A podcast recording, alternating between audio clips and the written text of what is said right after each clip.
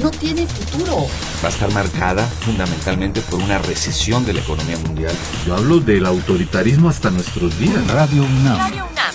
Y la Facultad de Ciencias Políticas y Sociales presentan Tiempo de análisis. Me parece que tienen que darnos ya respuestas concretas. No se puede echar a andar la reforma electoral tal y como está planteada. Tenemos que seguir luchando por defender la libertad de expresión. Un espacio radiofónico donde con tu voz construyes el debate. Tiempo de análisis. Tiempo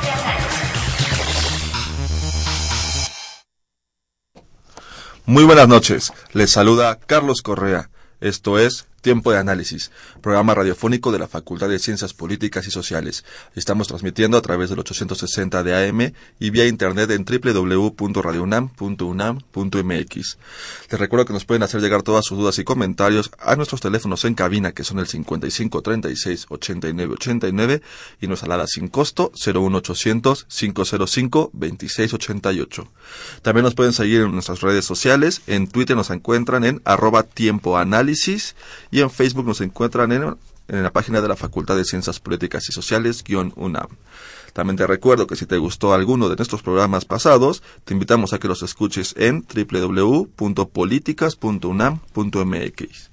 Bien, pues esta noche en Tiempo de Análisis hablaremos sobre la política económica mexicana y en la mesa nos acompaña Aldo Blanco Jarbio, licenciado en Economía por la Facultad de Economía de la UNAM, maestro en Estudios Latinoamericanos con especialidad en Formación Estructural, Desarrollo e Integración de América Latina. Muy buenas noches, Aldo. Hola, ¿qué tal? Buenas tardes.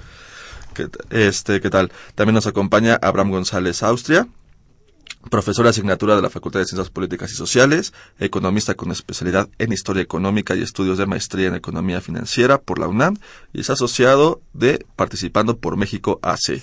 Muy buenas noches, Abraham. Hola, buenas noches. Bien, pues este es un tema que ahorita todos los mexicanos nos tiene un poquito como al borde del asiento.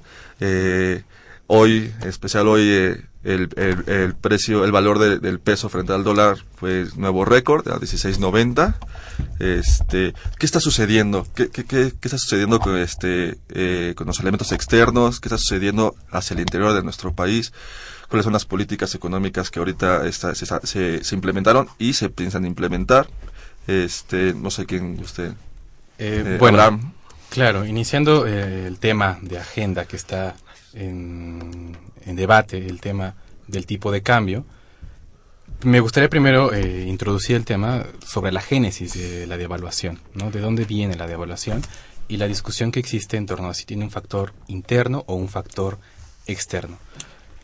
Mucho se ha escrito acerca de que el principal componente de esta devaluación que estamos viviendo ahora tiene un factor externo y identificado claramente en eh, el anuncio de las tasas del alza de las tasas de interés de la economía norteamericana y el problema chino, ¿no? la devaluación de la moneda china y su desaceleración económica.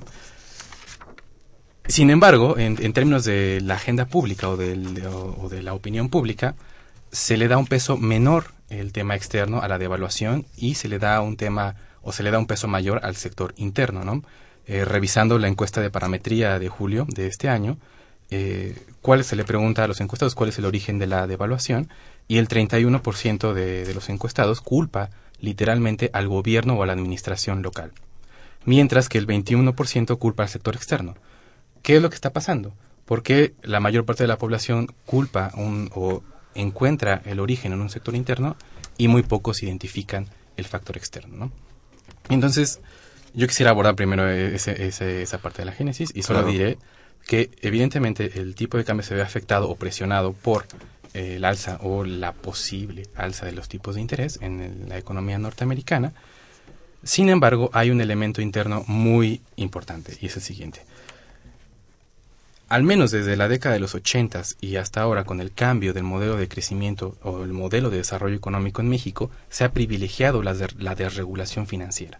Entonces, es importante entender que si ahora existe una presión por la salida de capitales y que están presionando el tipo de cambio nacional, tiene que ver con que en un momento entraron libremente y nunca se planteó o nunca se propuso, en, términos del debate eh, gubernamental, mecanismos que controlaran o que, regularan. o que regularan un momento como el que estamos viviendo. Claro. ¿no? Entonces, eh, sí, la presión es externa, pero hay una alta responsabilidad interna en términos de no tener un marco regulatorio lo suficientemente robusto para eh, impedir que las presiones eh, de, externas eh, ataquen directamente al peso mexicano.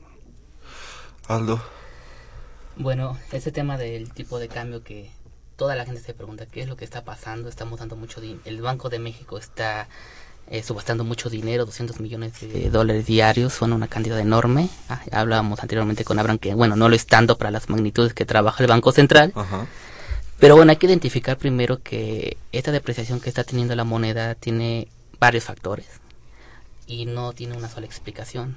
Así como no tiene una sola explicación, no tiene una sola solución.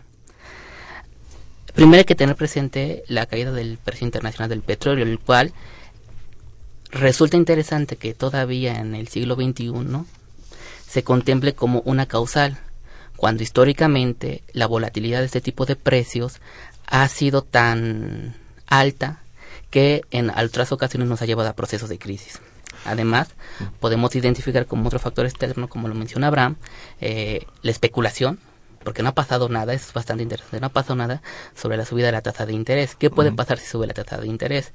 En este momento Estados Unidos tiene una tasa de interés prácticamente del 0%. Un cuarto de punto. un cuarto de punto es, es muy poco. ¿Qué es lo que puede pasar si esta tasa de interés sube? Que una serie de capitales de varios sectores se puedan canalizar a al sector financiero estadounidense o tal vez de algún otro país eh, central, lo cual descapitalizaría esto que le llaman fuga de capitales a los países periféricos, siendo México uno de ellos. Otro factor que también influye mucho para poder entender un poco este tema es la devaluación de la moneda china, que cabe destacar y creo que es bastante importante, es una devaluación eh, prevista o al menos si es actuada por el gobierno a diferencia de México porque bueno una es un tipo de cambio fijo en el caso de México es un tipo de cambio este flexible pero al final de cuentas el gobierno chino dice yo como parte de mi política monetaria voy a hacer esto entonces bueno al final de cuentas el poder económico que tiene China a nivel mundial bueno pues nos pasa llevando a, varios países, algunos más que a otros, pero al final de cuentas repercute directamente tal vez con México. ¿Por qué? Porque al final de cuentas somos competidores en el mercado externo y es para ver quién vende más barato. Con una devaluación del yuan, sus precios se abaratan a nivel internacional. Entonces, México no se quiere depreciar más, pero al final de cuentas es una medida que es tal vez necesaria para enfrentar este tipo de problemas. Entonces, también hay que identificar que para entender esa depreciación hay una serie de factores internos que pueden ser que las reformas estructurales que se han venido implantando desde el 2012 no han dado los frutos esperados. Tal vez es muy pronto para empezar a ver resultados, pero bueno, al final no se ha visto, eh, digamos, resultados mínimos de los esperados. Entonces esto contrarresta también en el aspecto de la especulación, lo cual puede hacer menos atractivo a ciertos sectores empresariales eh, extranjeros invertir en nuestro país. Entonces, bueno, creo que así como estos puntos, hay otros más que explican ese tema que en sí es bastante complejo y que sí necesita una debida atención por parte de todos. Claro, y, bueno, entender un poco, solo para terminar eh, o acotar, el tipo de cambio es un precio, como el de cualquier otra mercancía o de cualquier otro bien. Entonces, el precio puede fluctuar de acuerdo a la oferta y la demanda que exista de él en el mercado. Entonces, eh, actualmente existe una falta de liquidez de dólares y por eso es que entra el Banco Central, el Banco de México, a, inyectar, a hacer subastas, a hacer subastas ¿no? Para darle liquidez al mercado y contener eh, el deslizamiento del precio. Eh, bien decía Aldo, eh, en términos de la magnitud del Banco de México, las reservas internacionales de enero para acá solo han disminuido en 2%. No parece tanto. Incluso podríamos pensar que el Banco Central podría utilizar al menos el 10% de sus reservas y no tendríamos un, problema mayor. Eh, lo que sí tenemos experiencias, al menos en los 80s y en los 90s, de agotamiento de las reservas internacionales y eso sí trae graves problemas en términos de la balanza comercial. Ahora quisiera solo ah, tocar dos puntos. ¿Es bueno o es malo la devaluación? Hace, un par de días decía el presidente que eh, es bueno, ¿no? Trae efectos positivos la devaluación del claro, peso, ¿no? Estaba diciendo que es, es, atractiva, que la devaluación es atractiva para el país. Exacto. Eh, sin embargo, bueno, uno se pregunta, bueno, si es tan atractiva, ¿por qué las expectativas de crecimiento de distintos sectores académicos, empresariales y, analistas no está aumentando? Incluso cada mes, el mes de, de julio al menos, siguieron dando a la baja en la tasa de crecimiento para este año. Entonces la devaluación no va a ayudar a eso. Ah, claro que sí, pero va a ayudar a ciertos sectores. En el caso, como decía Aldo, de la competencia externa, a los sectores que están más interconectados con el sector externo. El sector automotriz, el sector eh, minero, eh, en el caso del turismo, el turismo de alto impacto, el turismo de, playa, eh, Cancún, Los Cabos, y no necesariamente el turismo al interior. Y no necesariamente las industrias que tienen o que son altamente importadoras de productos, una devaluación eleva sus costos y no necesariamente los beneficia. Este, entonces ya, mencionamos que este, como factores externos tenemos el, precio de bueno la moneda la moneda china, el barril del petróleo mexicano que se encuentra alrededor un poquito menos de los 40 pesos por barril me parece y la y, algo que siempre mencionan este los nuestros este gobernantes pues el alza de las tasas de intereses en Estados Unidos. Que aún no pasa. Que aún no pasa que como nos acaban de mencionar eh, hasta ahorita es pura especulación. Sí. Entonces el gobierno pretende reducir el gasto público para revertir la bajada del precio de, del petróleo también en ese sentido. Eh, el presupuesto se, se construye en base a, a, la especulación sobre el, el, valor del precio del petróleo y ahora que está muy bajo tienen que replantearse el gasto público ¿Cómo va a afectar realmente este gasto público? ¿A, qué sectores le recortan el, gasto? Eh, ¿qué, sucede en este sentido? Eh, en, este caso, también el tipo de cambio puede favorecer esta devaluación. Si bien el precio internacional del petróleo ha caído en este último año, la devaluación del peso lo hace más atractivo o significaría más ingreso para el, el sector público. No es lo mismo vender un barril de petróleo a 14 pesos, a 14 dólares por barril, que vender uno a casi 17 si hay un, margen sustancial que puede beneficiar a las finanzas públicas. Sin embargo, habría que acotar verdaderamente qué parte de ese mercado externo del petróleo eh, le sirve o es útil a las finanzas públicas. ¿no? Generalmente se dice que la tercera parte del gasto público proviene de los ingresos eh, petroleros. Sin embargo, también una caída en, los precios internacionales del petróleo puede traer efectos positivos, como la reducción de bienes eh, petroquímicos. ¿No? En el caso de las gasolinas, eh, platicábamos hace rato, el precio internacional de las gasolinas ha caído. Sin embargo, en México no se ha traducido en el precio al consumidor. Claro. Ese margen que existe del precio internacional al precio que paga el conductor mexicano significa un ingreso, un impuesto que sirve a las finanzas públicas. Lo mencionamos fuera del aire para nuestro público que nos escucha, que, el, eh, que actualmente se encuentra como a 13 pesos el litro y era porque se subsidiaba también el, eh, a comparación del precio, los precios internacionales, el gobierno subsidiaba ese valor. Y actualmente que ya cayeron los precios, si, se, si el precio real del litro sería 8, esos 5 pesos que faltan para llegar a los 13, el gobierno los está captando. Como un impuesto. Como un impuesto, para intentar revertir este la caída de los ingresos petroleros. Bien, pues este muy interesante. Tenemos que hacer nuestro primer corte. Eh, vamos a escuchar la cápsula de Políticas Invita y volvemos. Políticas Invita. Conoce las actividades académicas y culturales de nuestra facultad. Cine, seminarios, conferencias, exposiciones, coloquios. Políticas Invita.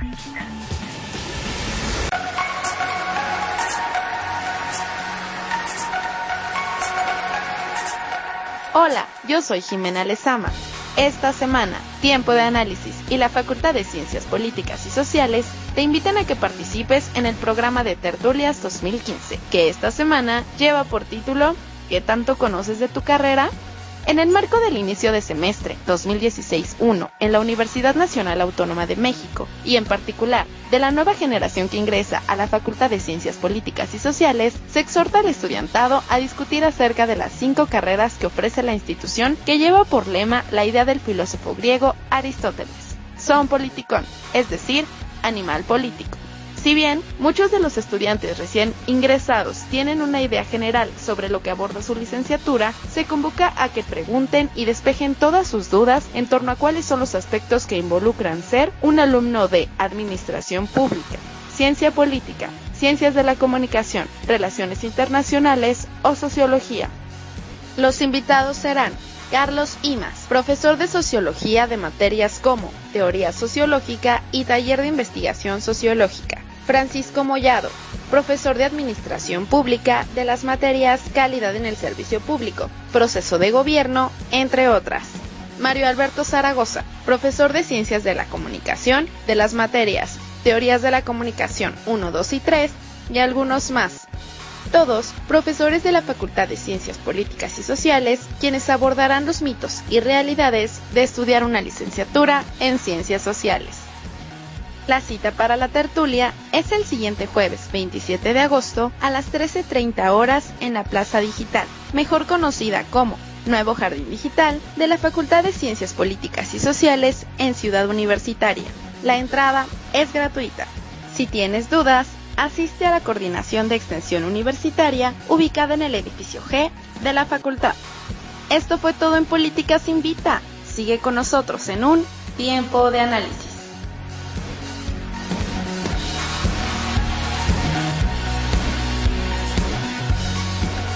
Ya estamos de vuelta aquí en Tiempo de Análisis. Les recuerdo que nos pueden hacer llegar todas sus dudas y comentarios al 55 36 89 89 y a nuestra alada sin costo 01800 505 26 88.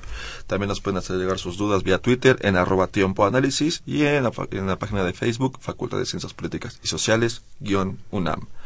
Bien, pues continuamos con nuestros invitados Aldo Blanco Jarbio y Abraham González Austria. Este se habla mucho ahorita eh, en medios y demás, este, la implementación del presupuesto base cero. Pero antes de que toquemos este tema, eh, solo eh, quería preguntarles con respecto al bloque anterior, ¿qué, es lo que esperan ustedes sobre el precio del dólar frente al peso? ¿Dónde se va a detener? Este, este, ¿Dónde y cuándo se, se, va a detener este, este aumento? Este, bueno, podemos identificar que el primer momento para ubicar un momento exacto en que va, va a dejar de haber estas alteraciones va a ser precisamente cuando la Reserva Federal de Estados Unidos aumente las tasas de interés. Yo creo que ese momento... Cuando ya suceda. Ya cuando ya suceda, porque ahorita estas variaciones se están dando, como lo mencionamos anteriormente, por especulación. Entonces, una vez que pase eso, ya podemos, y también dependiendo de la magnitud del incremento de esas tasas de interés, podremos saber un poco más. esperemos que sea para septiembre, algunos dicen que puede ser ese mes, hay otros que comentan que puede ser hasta diciembre incluso también al interior del Banco Central para contrarrestar este proceso de volatilidad que tenemos. Hay discusión al interior del Banco de México para aumentar ya las tasas de interés antes que en Estados Unidos. Entonces, poner una fecha exacta es un es, es, complicado porque no depende también, o sea, solamente del Banco Central de Estados Unidos, sino también un poco del de México y, bueno, si de repente el, el yuan se devalúa más, bueno. También. Pero sí, este, vamos a llegar a los 17. Seguramente en algún momento sí. Eh, rebasaremos eh, un nuevo máximo histórico. Que, no nos espantemos los mexicanos cuando nos digan que está a 17 pesos. Hay una tendencia clara de devaluación, pero todavía no se sale fuera de control. El peso está estable. Eh, día a día se está devaluando, pero está flotando en un, en un margen estable. Eh, es muy interesante. Al mes de julio, la encuesta sobre expectativas que realiza el Banco de México a analistas privados les pregunta acerca de cuál es su expectativa sobre el tipo de cambio para 2015 y todavía en julio, o sea, sobre el proceso de evaluatorio, los especialistas están pensando que va a llegar a 15.64. Es decir, que hoy que está a 16.80, 16.90, los especialistas están esperando que se, retraiga. todavía. hasta llegar a un, promedio de 15.64 a finalizar el año. Eso por ahí sería como quizá por donde se termine quedando. Es lo que están esperando, ¿no? Eh, depende mucho de lo que pase en septiembre con eh, la Fed norteamericana. O diciembre. Pero muy probablemente sí vamos a tocar los 17. Sí, yo, yo, yo supongo que sí vamos a tocar en algún momento, rebasar ese máximo histórico. Que a diferencia de otras crisis como la del 94, donde pretendíamos mantener el precio del dólar a 3 pesos, o sea, creo que la política es un poco dejarlo flotar para que no, no afecte tanto. Ahora, este, no, adelante. Ahora. Eh, ah, bueno, solo... Eh, sí, es a, diferencia de otras experiencias que hemos tenido, la devaluación de, de, este periodo de este año tiene que ver más con factores de mercado. ¿no? El caso 94, el caso 76 o de los 80, las presiones internacionales hacían que un día el, el, tomador de decisión saliera y dijera, tenemos que devaluar en tanto la moneda, ¿no? Ya no podemos soportar más este... Exacto, este ese tipo de cambio. Entonces también eso podría explicar por qué la gente cree que es una decisión directa de eh, la autoridad. Ahora sí, este, ¿qué es el presupuesto base cero del que tanto se está hablando? Bueno, el presupuesto base cero es Imaginemos que de repente el gobierno se dio cuenta que estaba gastando de una manera que ni él mismo sabía cómo lo estaba haciendo. Entonces todos en la Secretaría de Hacienda dijeron, ok, vamos a ver qué es lo que hace México y cómo lo hace y con base a ello vamos a poner un presupuesto. Entonces había sectores en los que tal vez estaba gastando más y no lo requerían tanto, o tal vez había sectores en los que no se estaban gastando tanto y sí lo necesitaban. Como primer eh, hallazgo de aspectos que vayan a pasar con ese presupuesto base cero, una va a ser una disminución a cultura, siempre es la primera que se ve afectada, sin importar qué pase, entonces que tengámoslo muy presente.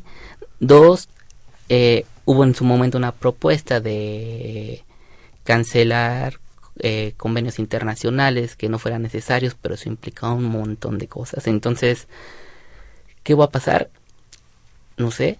O sea, habría que identificar bien a qué sectores son a los que se les va a dar prioridad, porque también esto se da en el marco del Plan Nacional de Desarrollo, entonces tenemos que ver qué sectores son los prioritarios en este momento para el gobierno y qué es lo que les vamos a canalizar. Puede ser que se reduzca eh, el presupuesto tal vez a la industria, pero estás dándole mayor apertura a la inversión extranjera directa, que lleguen mayor empresas del extranjero y así lo equilibras. Entonces sería, es un tema eh, en este momento para mí de especulación, al menos yo, porque no sabría exactamente hacia dónde se van los los gastos y los recortes. Entonces al final el presupuesto base cero eh, significa mucho reducción del presupuesto en, varios sectores. Eh, sí, pero no necesariamente eso es malo. podemos hacer una distinción entre el presupuesto base cero con la otra forma de hacer un presupuesto, que sería el presupuesto inercial. ¿En qué consiste un presupuesto inercial? Eh, suponemos que hay un gasto, 10 pesos. ¿no? El presupuesto inicial inercial lo que diría es el próximo año dale esos, esos mismos 10 pesos y agregale el factor de inflación. Entonces, pongamos 12 pesos. Si queremos que se mantenga ese mismo programa, si es prioritario para el gobierno, le aumentamos el, el presupuesto. Si era prioridad de otro gobierno, se lo reducimos. ¿no? el, presupuesto base cero, ¿qué es lo que se plantea? Se plantea hacer el presupuesto a partir de la evaluación de resultados. Entonces ya no dice, este programa tenía 10 pesos, en automático le vamos a, dar esos 10 pesos, sino dice, ¿qué hizo este programa con esos 10 pesos? Y a partir de esos resultados hacer una evaluación. ¿no? Y si la evaluación es positiva, sigamos dándole 10 pesos. Si la evaluación es negativa, cortémosle y, redireccionemos ese gasto a otros eh, programas que sí tengan resultados. Por eso quizás el, factor cultural o digamos el sector cultural difícil de medir, ¿no? Difícil de analizar qué resultados tuvo. Y aquí entra un proceso muy importante que es la evaluación de resultados. Sí. Que en temas técnicos México ha avanzado mucho en instituciones como el Coneval, que hacen una evaluación muy acabada, muy se esfuerzan mucho en hacer evaluaciones de toda la política pública, de política social. Sin embargo, ¿qué se va a hacer con esa evaluación? ¿Sí se va a aplicar o se van a respetar las clientelas, se van a respetar los, eh, los acuerdos o los convenios?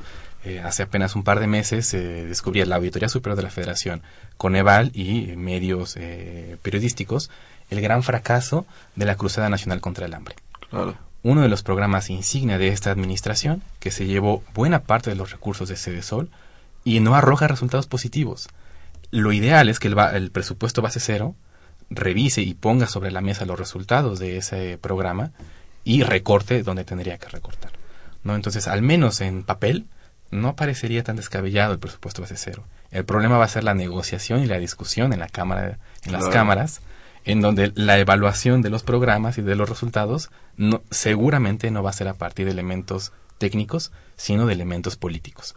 Y ahí sí, recortémosle a los programas que caigan y dejemos los que más rentabilidad política o otro tipo de rentabilidad. Beneficio a corto plazo, o principalmente porque... como la Cruzada Nacional contra el Hambre. Porque también comienzan a ver este, hacia las elecciones que se vienen, claro, comienzan a entrar la agenda política en este aspecto. El próximo año hay elecciones en buena parte de los estados del país. Entonces, no creo que muchos gobernadores quieran que los programas que vayan directamente a, eh, a beneficiar a, su población directa se vean recortados. Sean eficientes o no sean eficientes. Se esté cumpliendo el objetivo de ese programa o no. Sean eficaces o eficientes, eso ya a veces queda de sobra. Exacto. Este, ahora ya bajo esta bajo esto que nos acaban de mencionar, ¿qué sucede con la inflación? Pues ¿Es, es, es bueno que haya inflación? Es malo que haya inflación. la, inflación es buena ni mala. Todo lo contrario. Es todo lo, contrario, Y mucho peor.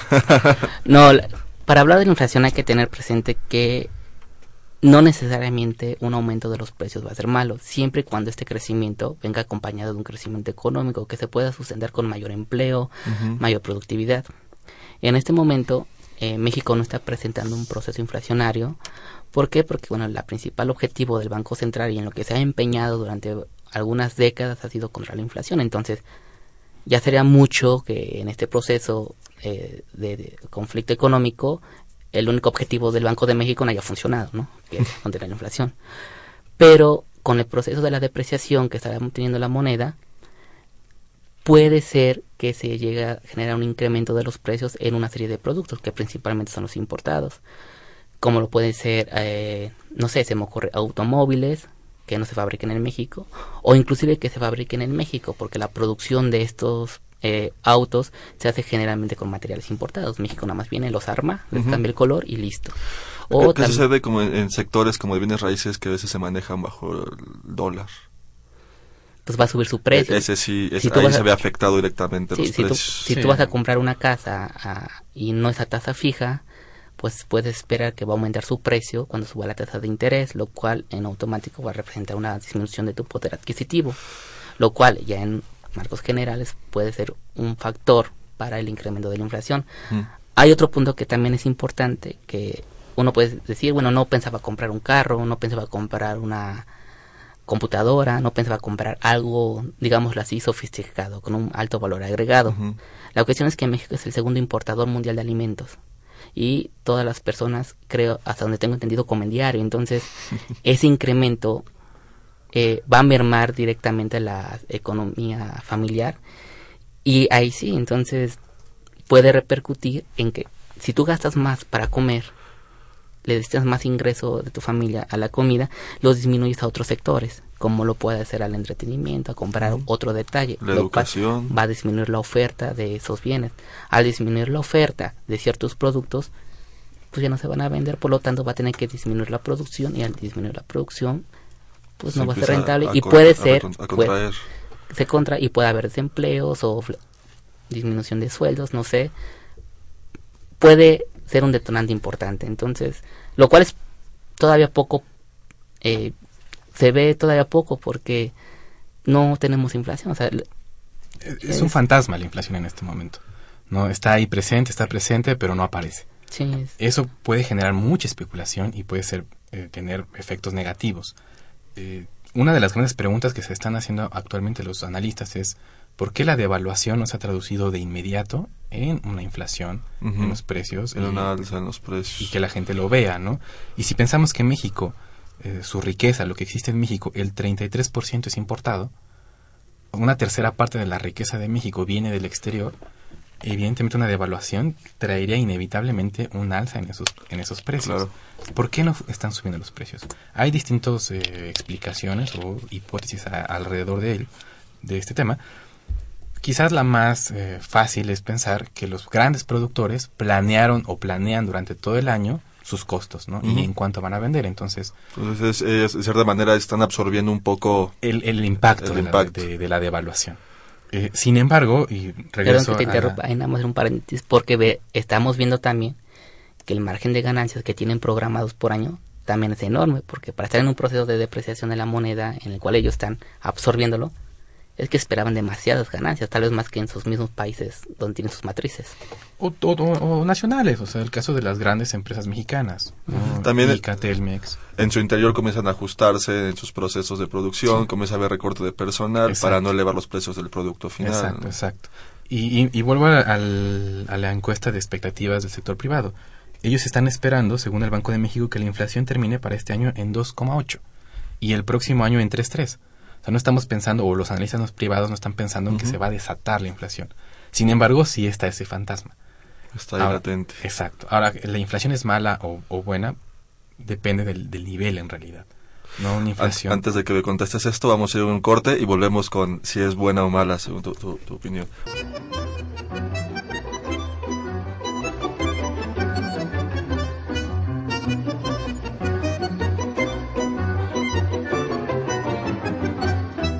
En el librero.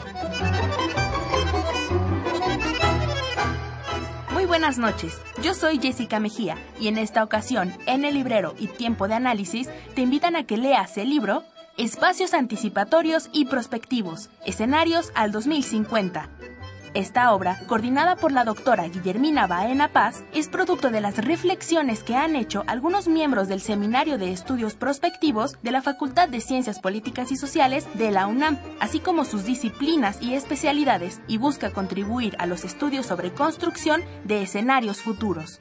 En este libro encontrarás análisis de diversos temas como el futuro de los seres humanos, la educación, los BRICS, la situación de México o la política exterior, entre otros, pero todos cuentan con un común denominador, el cual es plantear posibles escenarios anticipatorios hacia 2030 y 2050.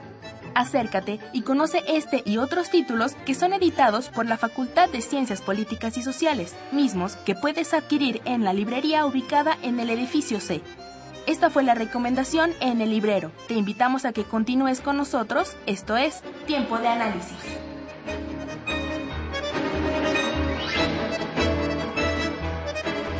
Estamos de vuelta ya en tiempo de análisis. Les recuerdo nuestros teléfonos en cabina que son el 55 36 89 89 o nuestra alada 01800 505 26 88. También nos pueden hacer llegar todos sus comentarios en Twitter, arroba tiempo análisis y en Facebook, Facultad de Ciencias Políticas y Sociales, guion UNAM. Continuamos con nuestros invitados en la mesa, con Aldo Blanco Jarbio y Abraham González Austria. Abraham, antes del corte nos ibas a comentar si es bueno o malo la inflación. Depende del nivel. Eh, un, un, nivel bajo de inflación, entre el 2 y el 5%, hasta es positivo para el crecimiento. Porque el crecimiento, buena parte de él depende de las expectativas de ganancia. Entonces, cualquier persona que quiera poner un, desde un negocio pequeño hasta las grandes industrias, esperan tener una retribución en el corto plazo. Una inflación podría significar, al menos en términos monetarios, un ingreso mayor. El problema es cuando la inflación se desata ¿no? y genera espirales que hemos vivido y tenemos experiencias muy desastrosas, no solo en México, sino en América Latina y muchas economías. Que ahora tocaremos el tema, cómo, cómo nos encontramos en América, América Latina. Este, tenemos una llamada del público. Eh, Fernando Almanza, de Milpalta, nos les pregunta cómo podría penalizarse a los especuladores. Claro. Eh, no es tanto como penalizar como si fuera un delito especular. Todos especulamos, ¿no? No sabemos qué va a pasar en el futuro, entonces tomamos decisiones en, esa, en ese tenor. Lo que sí puede existir es un marco institucional que desaliente la especulación. ¿Y cuál es la mejor forma de desalentar una actividad?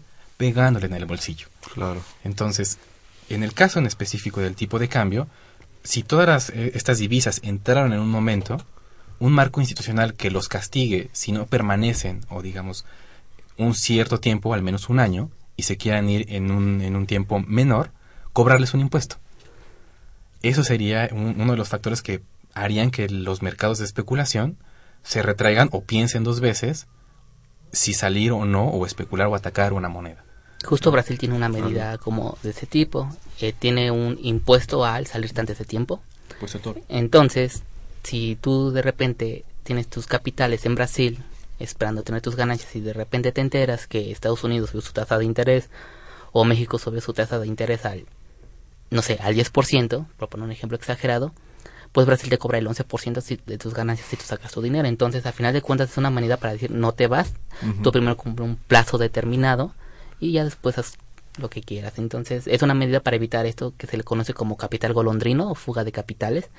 Y no sé hasta qué grado funcione, pero pero una medida. Son, medidas para, para a, los, a los especuladores mantenerlos un poquito a raya. Y si no a raya, y si se quieren ir, al menos van a dejar un impuesto y van a dejar un, un ingreso al, eh, a la autoridad, la, que va, la cual va a poder manejar y hacer uso de él, ¿no? Ahora sí, este... Eh, abordemos un poco el tema de la región, cómo se encuentra México en comparación con otros países de América Latina.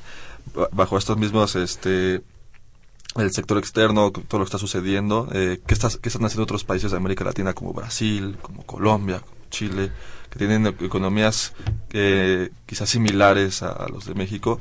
¿Cuáles son las políticas económicas que están implementando en, aquella región?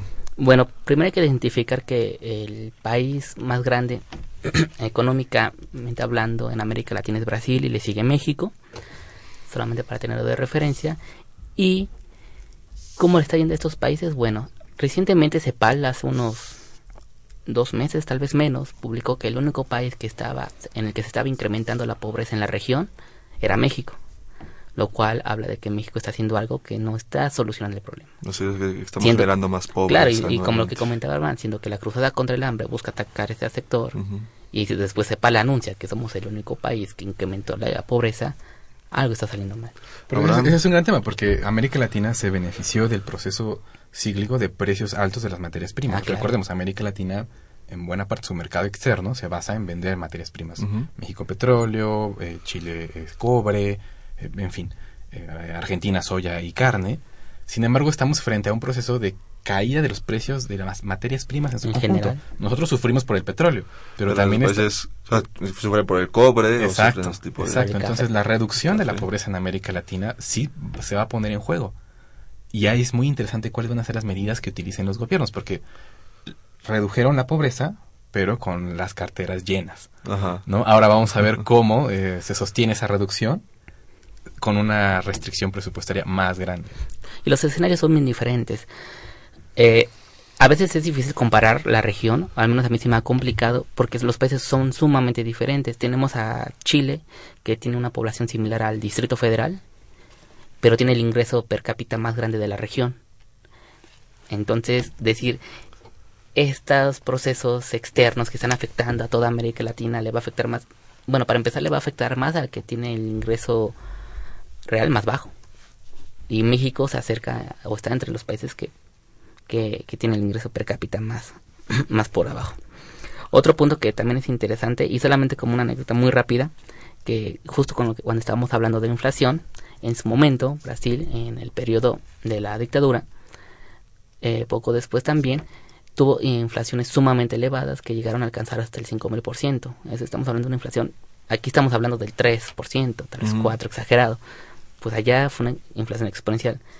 El proceso de la inflación puede ser tan fuerte que inclusive la arquitectura de los hogares brasileños cambió. Entonces los lugares donde estaban las alacenas en los hogares se hicieron más grandes. ¿Por qué? Porque cuando la gente recibía sus sueldos, los llegaba a ponernos en la alacena. Entonces el efecto de la inflación puede ser tan poderoso que puede afectar hasta en la arquitectura. Entonces, nada más quería comentar.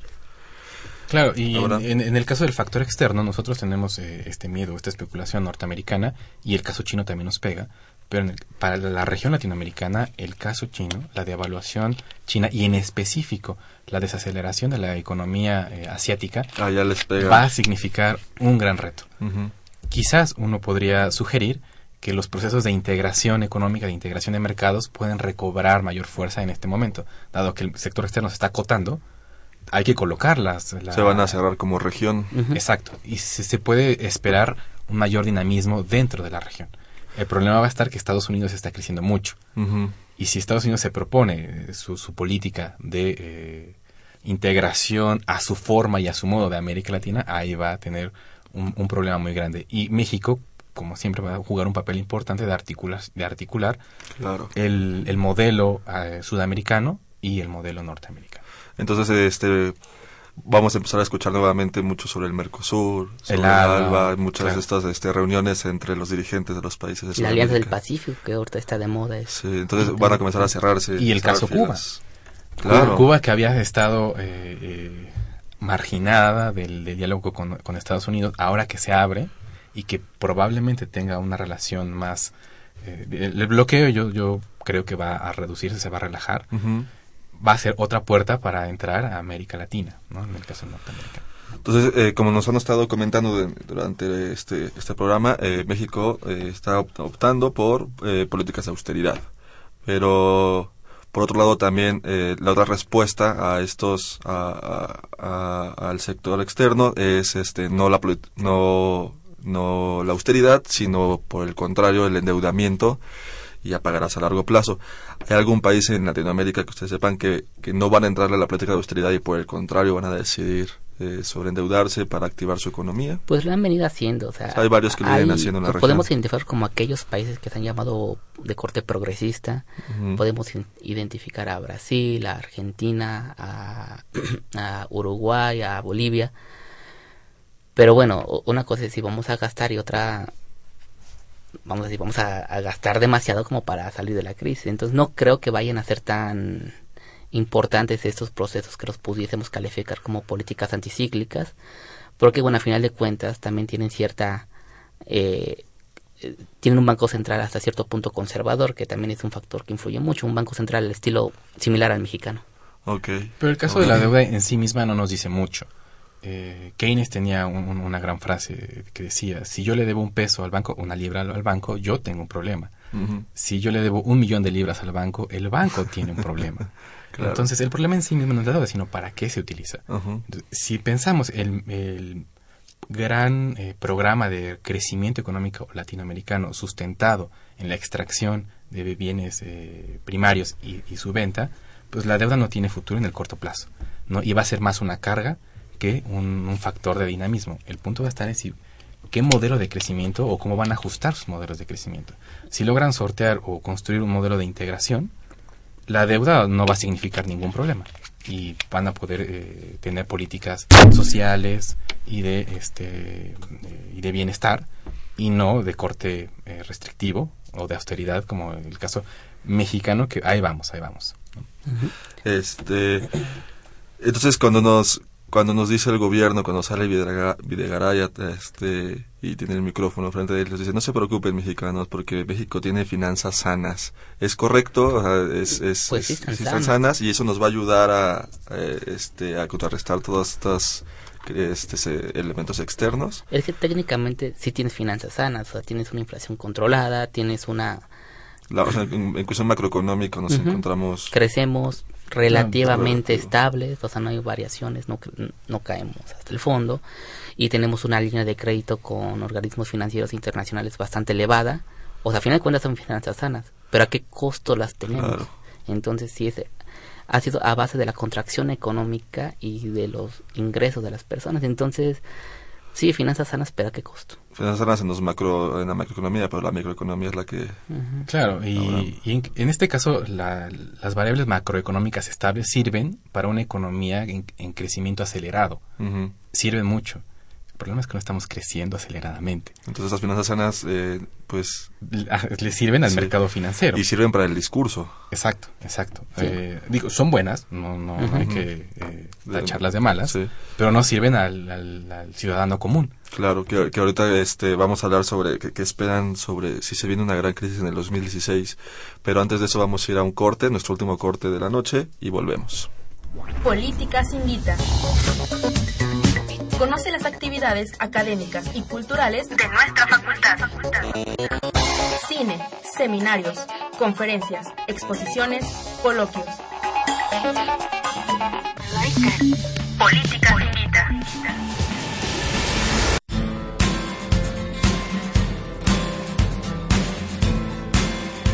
Hola, yo soy Jimena Lezama. Esta semana, tiempo de análisis. El Museo Universitario de Arte Contemporáneo, la Facultad de Ciencias Políticas y Sociales y la Filmoteca de la UNAM te invitan a que participes en la quinta edición del Concurso Nacional de Videoarte Universitario Visiones del Arte 2015. Hoy, el video se ha convertido en una herramienta al alcance de la mayoría, con la aparición de cámaras miniatura en dispositivos móviles y plataformas de distribución de videos caseros en medios electrónicos que han reformulado las condiciones de realización de video en la actualidad. Esta quinta edición del concurso tiene la intención de contribuir al estímulo de la producción de videoarte en México iniciada en los años 70, por lo que invita a realizar una pieza en la que se destaque la reflexión, experimentación y creación artística a través de los procesos y soportes videográficos. Esta convocatoria está abierta a estudiantes de bachillerato, licenciaturas y posgrados, así como a personas o artistas de formación independiente interesados en la creación artística a través del video. Por cada categoría se premiará al primer lugar con una cámara GoPro, talleres y proyección de sus trabajos en espacios de la UNAM. La fecha para inscribir tus trabajos es desde el 1 de junio y hasta el 30 de octubre del 2015. Consulta las bases y especificaciones del concurso en el cartel disponible en la página de la Facultad de Ciencias Políticas y Sociales, en el correo concurso.videoarte.unam.mx o bien asiste a la coordinación de extensión universitaria ubicada en el edificio G de la facultad. Esto fue todo en Políticas Invita. Sigue con nosotros en un tiempo de análisis.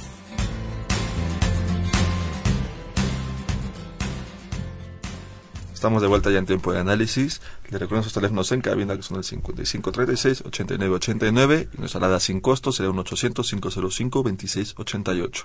Síguenos también toda la semana vía Twitter en arroba tiempo análisis y en Facebook Facultad de Ciencias Políticas y Sociales guion UNAM. Bien, pues continuamos aquí en nuestro último bloque de, la noche con, con Aldo Blanco Jarbio y con Abraham González Austria. Eh, si la pregunta se quedó pendiente. ¿Qué, qué, qué esperan ustedes para el 2016? Muchos columnistas y mucho, en, en, medios y demás mencionan que en el 2016 se viene una crisis como hace mucho, México no se veía, quizá desde el 94, y ya muchos mexicanos que actualmente ya tener ya alrededor de unos 20 años, pues ya no conocieron estas crisis, pero pues este esperemos que no que no las conozcan. ¿Ustedes qué esperan sobre el 2016? Bueno, en, en general, predecir una crisis es lo más fácil porque en realidad vivimos en un sistema cíclico, entonces forzosamente va a haber una crisis Llegan. en algún momento, ¿no? Muy cercana. La diferencia es cómo las, Exacto. las abordamos. En, en, qué momento preciso y de qué magnitud y en qué sectores va a caer Pega la crisis. más. Uh -huh. ese, ese es el, el, gran reto de, de identificar. Eh, en mi caso, al menos, creo que las expectativas no están hablando de un momento caótico para el próximo año. Hay elementos para suponer que va a haber cierta contención por parte de las autoridades monetarias y fiscales. El caso del el presupuesto cero y la discusión me parece que va a ir en torno de no desproteger todo el gasto social, ¿no? Y mucho menos a las clientelas. Se intentará recortar el gasto, espero, en otros eh, sectores. Y en el caso del Banco de México, de la autoridad monetaria, intentará controlar la inflación lo más posible. Y de ahí viene algo que sí podemos esperar que va a ser casi eh, inevitable, o yo considero que va a ser inevitable, el alza de la tasa de interés en México. Independientemente si Estados Unidos la sube o no en septiembre y diciembre, muy probablemente México la va a tener que subir, uh -huh. porque es el único mecanismo que cuenta con, o que usa el Banco de México para controlar la inflación. Si se espera una inflación que va a empezar a crecer, van a aumentar las tasas de interés. ¿Piensan que se esperen a que se, se, se, se, suban las tasas de interés en Estados Unidos primero o México la subirá primero? Es probable que México la suba primero. Que la suba primero. O sea, la discusión está es, eh, al interior del Banco Central. Hay quienes uh -huh. dicen ya, hay quienes dicen todavía no. Pero es latente, o sea, de qué va a pasar, va a sí. pasar y va a pasar pronto. Entonces. Antes del cierre de este año. Claro, sí, el, sí, el, elemento va a ser cuánto va a subir. Uh -huh. sí. El año pasado estábamos en, en 3.25, ahorita estamos en 3. Probablemente pueda subir a 3.25 y no cambia mucho el panorama del año pasado a este. El problema con aumentar la tasa de interés es que es una medida que contrae la economía o el ritmo de crecimiento. Porque los créditos se vuelven más caros, la gente ya no, ya no gasta, ya no gasta piensa dos veces. ahorrar más. Exacto, porque uno, porque es más caro el crédito, entonces uno ahorra uh -huh. obligatoriamente, o los que tienen, porque dicen, oh, ¿por qué no ahorro mejor en un en un fondo de inversión, en un instrumento y, claro. y, y sí, es, un de, es un desaliento para el sector productivo uh -huh. y es un aliento para meter tu dinero al sistema financiero.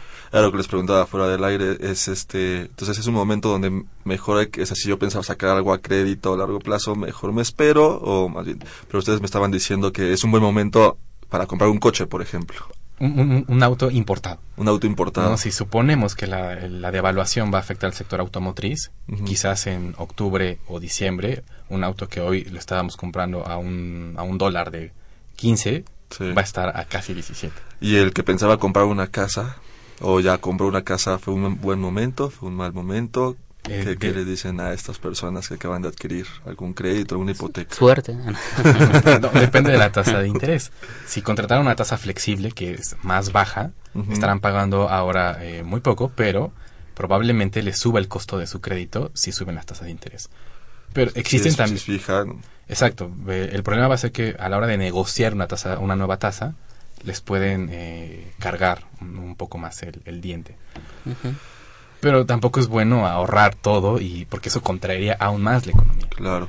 Entonces el 2016 se viene complicado. Igual no no no, es un, no se viene muy negro, o pero sí un poquito complicado claro. y, y, para nuestros eh, el gobernador del Banco de México y claro. la gente que se encuentra encargada de esto, se viene eh, dolores de cabeza. Y no solo eso, hay, hay un momento político muy importante. En, a finales de año se, se acaba la administración o del gobernador del uh -huh. Banco de México. Uh -huh. Y en 2016, pues lo que comentamos, casi la mitad, si no es que la mitad del país, este, hay, elección. hay, elecciones. Entonces eso también es un... O sea, siempre la agenda política influye mucho en la cuando, económica. Exacto. Y Pero cuando si lo... se intercalan puede haber y más con el PRI. Si tratas, y más con el, sí, con... La cuestión es que si tratas de evitar que por esas cuestiones de elecciones se tomen las medidas necesarias, una vez que ya pasaron las elecciones, las cosas se pueden profundizar aún más fuerte. Entonces, una recomendación completa, seria, que la gente tenga mucho cuidado en adquirir un crédito del cualquier tipo en general, porque aunque sea, si es en tasa flexible, bueno, puede aumentar la deuda, pero aunque sea en tasa fija, es probable que disminuya tu poder adquisitivo ante un posible incremento de la inflación. Entonces, a final de cuentas, terminas pagando más de lo que tenías contemplado. Entonces, ahí sí hay que tener mucho cuidado eh, para no gastar de más. Ya nos quedan este, pocos minutos en el programa. Eh, me gustaría que nos dieran eh, conclusiones y, también este, unos tips para que eh, pues podamos soportar bien lo que, lo que viene. Este caso en tres, tres minutos cada quien nos claro, yo, yo, me quisiera referir como conclusión al tema del crecimiento. Adelante. La, la devaluación, los precios internacionales del petróleo, el presupuesto público, todos son factores que afectan el, el crecimiento de la economía. Y por fortuna, eh, se está discutiendo cada vez más el problema de la desigualdad y el crecimiento. La El pensamiento convencional dice la desigualdad no nos preocupemos, hay que crecer y una vez que estemos creciendo la desigualdad va a desaparecer. así, se, así se gobernó mucho tiempo y, no ha sucedido. Y, sin embargo se está discutiendo que no, que en realidad caímos en una trampa de pobreza. No crecemos porque somos pobres. Si hay desigualdad, no crece. Exacto. Y somos desiguales porque no crecemos. Entonces hay que solucionar los dos elementos al mismo tiempo. Entonces, eh, el gran problema es que las políticas económicas de la actual administración se basan más en políticas microeconómicas, como las reformas estructurales que si bien pueden tener un beneficio para el consumidor final, como el caso de la telefonía, de la telecomunicación o el sector financiero, que algunos tendrán algún beneficio, no van a servir para el crecimiento económico. No necesitamos políticas macroeconómicas enfocadas al crecimiento y la distribución. Eh, disminuir la pobreza es, algo que deben tenerlo con, rojo. Eh, en la frente tatuado todos, ¿no? Eh, todo el, tomador de decisión. Y así los problemas de devaluación y de precios internacionales estarán girando en torno. Hay que mencionar que nuestros gobiernos, ah, nuestros últimos gobiernos de hace 20 años, 25 para acá, em, sus políticas para combatir la pobreza, pues no son para disminuirla, no, sino son asistenciales. así es, y para, para intentar, intentar reducir la pobreza generacional pero no reducirla en ese momento. Entonces habrá que replantear otra vez qué está sucediendo en, las políticas sociales. Hay que reinventar la producción nacional. Es necesario darle nuevos estímulos a la banca de desarrollo. Hay que gastar más en sectores estratégicos. Hay que quitarnos un poco el miedo de la inflación. Hay que tratar de ser más proactivos en la economía. Es una cuestión que yo considero importante porque por al, seguir eh, estando en las, eh, con el miedo de que puedan venir eh, factores en el, en el futuro que te puedan afectar directamente, vas a seguir guardando reservas, reservas, reservas para después irlas sacando poco a poco. Mejor intenta un poco de más actividad económica, intenta producir, eso es muy importante. Entonces, Necesitamos entonces activar la, la producción. Completamente. Es, recomendación Por favor, recomendaciones. El, el principal factor es el empleo. ¿no? Si uno tiene un empleo mayormente seguro, puede pensar en, endeudarse. Si uno siente que su trabajo, su fuente de ingreso no va o está en riesgo, es mejor que se mantengan a hacer eh, compras o créditos, sacar créditos este, en este momento. Exacto, exacto. Este, bien, pues este nada más eh, como recordatorio que nuestro público que nos escucha que no se espante cuando ve el, peso frente al dólar a 17 porque eso sucederá muy seguramente, seguramente sucederá y este pero no es precisamente algo malo a menos que eh, pretendas entrar en, sectores donde se, el costo siempre es en dólar como bien algunas partes de los bienes raíces y no es el fin del mundo pero no es bueno. Pero tampoco es bueno. Pero pero tampoco era tampoco es como en, los noventas donde se pretendía mantener un precio que no era real frente al dólar este y ahí sí se vienen unas devaluaciones mucho más fuertes. Pero bueno esperamos tenerlos este pronto de vuelta para que hablemos también un poco, quizá eh, en otros temas también, qué pasa en, el interior del país bajo la deuda, la, de deuda, de los estados. Es un gran, gran problema. Porque ya, pues, ya advirtió ya Videgaray que, que a los municipios que ya no van a tener en el 2016 el presupuesto como lo tenían, que se les va a reducir. entonces este, Y, lo tenían por los precios internacionales del petróleo. Sí. Básicamente. Abrieron la chequera y la cartera y dijeron, ¿Creen que en algún momento sí nos reduzcan el precio de la gasolina, por ejemplo? ¿O se va a mantener como está? No, no creo. No, la, reforma energética prometía. Prometía, pero no. Pero sí, en un par de años, sí.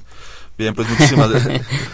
Este, Aldo Blanco Javier, muchas gracias por habernos acompañado. Muchas gracias. Abraham González Asturias, muchas gracias por, por, por estar aquí con Gracias nosotros y, los dos muchas gracias por, por abrirnos el panorama un poco y, y- y hacernos entender un poco más cómo funciona la economía, que para muchos a veces es un poco complicado cuando nos hablan de inflación, tasas de interés y eso uno dice, bueno, que, de que uno, de qué están hablando, nada más juegan con nuestro dinero, pero ya, al parecer fue un poquito más claro para nuestra gente que nos escucha y pues esperamos tenerlos de vuelta pronto. Gracias. Por sintonizarnos y les recuerdo que tenemos una cita el próximo miércoles en punto de las 8 de la noche por el 860 DM o por internet en www.radiounam.unam.mx para hablar de la construcción cultural de la corrupción y contaremos con la presencia de Pablo González Ulloa y Miguel Tajobase en la conducción. No te olvides seguirnos toda la semana vía Twitter, arroba Tiempo Análisis, y en Facebook, Facultad de Ciencias Políticas y Sociales, guion UNAM. También te invito a que escuches eh, emisiones pasadas en la página de la Facultad de Ciencias Políticas y Sociales, que es www.políticas.unam.mx. Este programa es producido por la Coordinación de Extensión Universitaria de la Facultad de Ciencias Políticas y Sociales, a cargo de Roberto Ceguera, coordinación de producción Claudia Loredo, en la producción Guillermo Pineda, redes sociales Jimena Lezama y Elías Lozada, estuvo en la cabina de operaciones Humberto Sánchez Castrejón, en la continuidad Gustavo López, se despide de ustedes Carlos Corres Cajadillo, muy buenas noches. Esto fue Tiempo de Análisis. Una coproducción de Radio UNAM Y la Coordinación de Extensión Universitaria de la Facultad de Ciencias Políticas y Sociales.